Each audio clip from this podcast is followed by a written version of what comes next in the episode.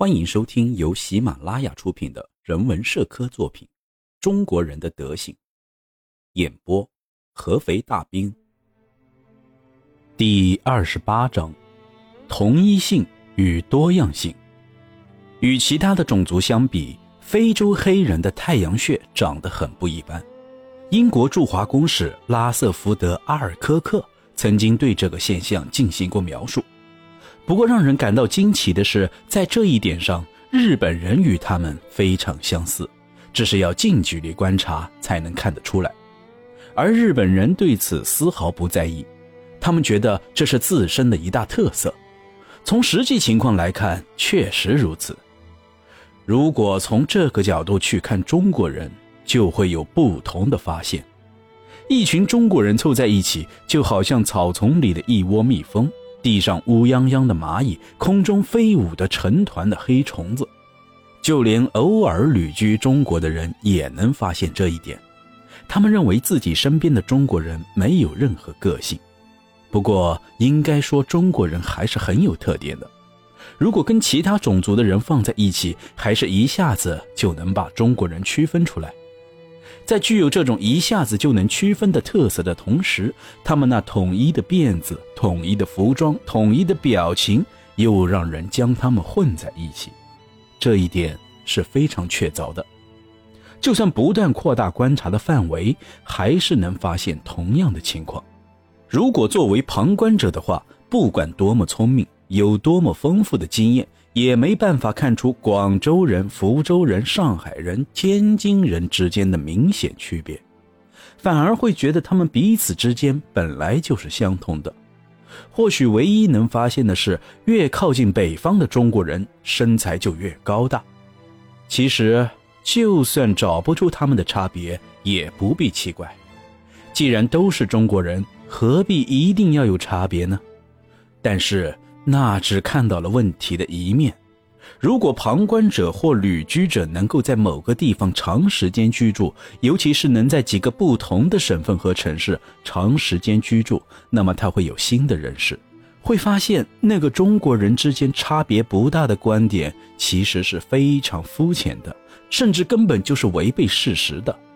拿中国中部和南方的中国人做一下比较，就会发现。他们不仅在体型上有差别，在语言和性情上也有明显的差别。南方的中部和中国人跟北方的中国人的差别也是十分明显的。这种差别一旦呈现在视野中，便绝对不会再将他们混在一起。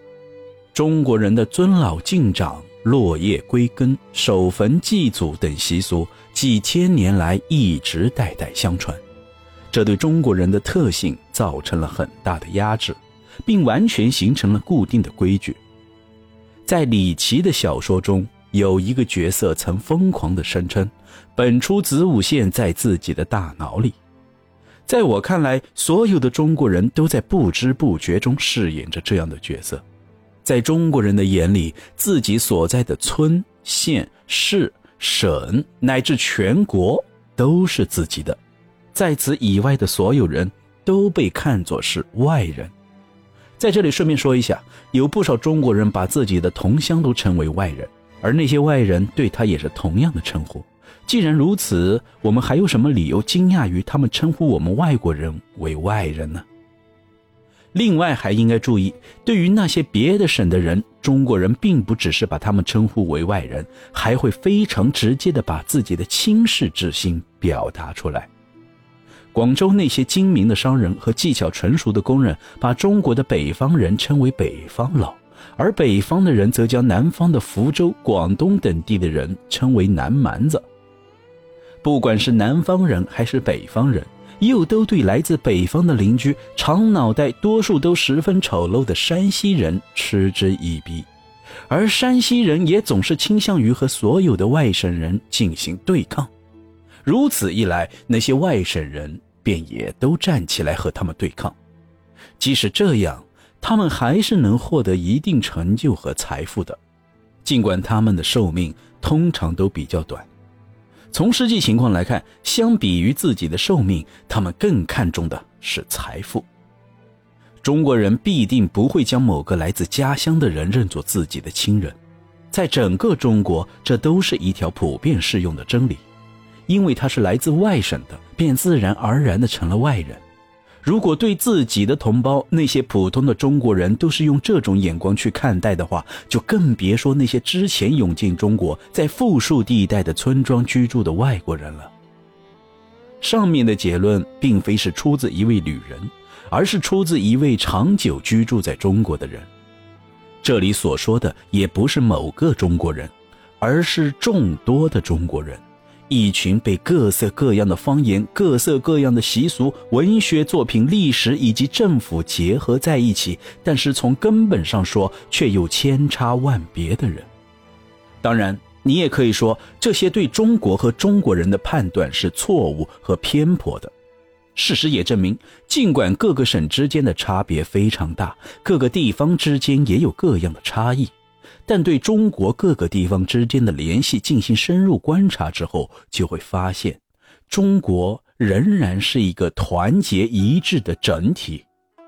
能有幸涉足这片大地的十八或者二十个省的旅行者很少，但是不少人得以经历其中的大部分地区。经历的地区越多，他们就能越明显地体会到其中的一致性，反而不是它的多样性。曾有一位十分精明的年轻教师告诫自己的学生，在中国进行旅行考察的时候，一定要留意那些在中国人眼中非常自然的事情。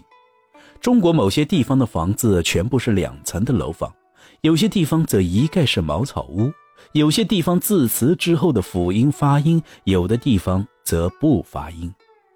有的地方种烧，有的地方种农，有的地方冬天异常寒冷，有的地方的冬天则像春天一样温暖。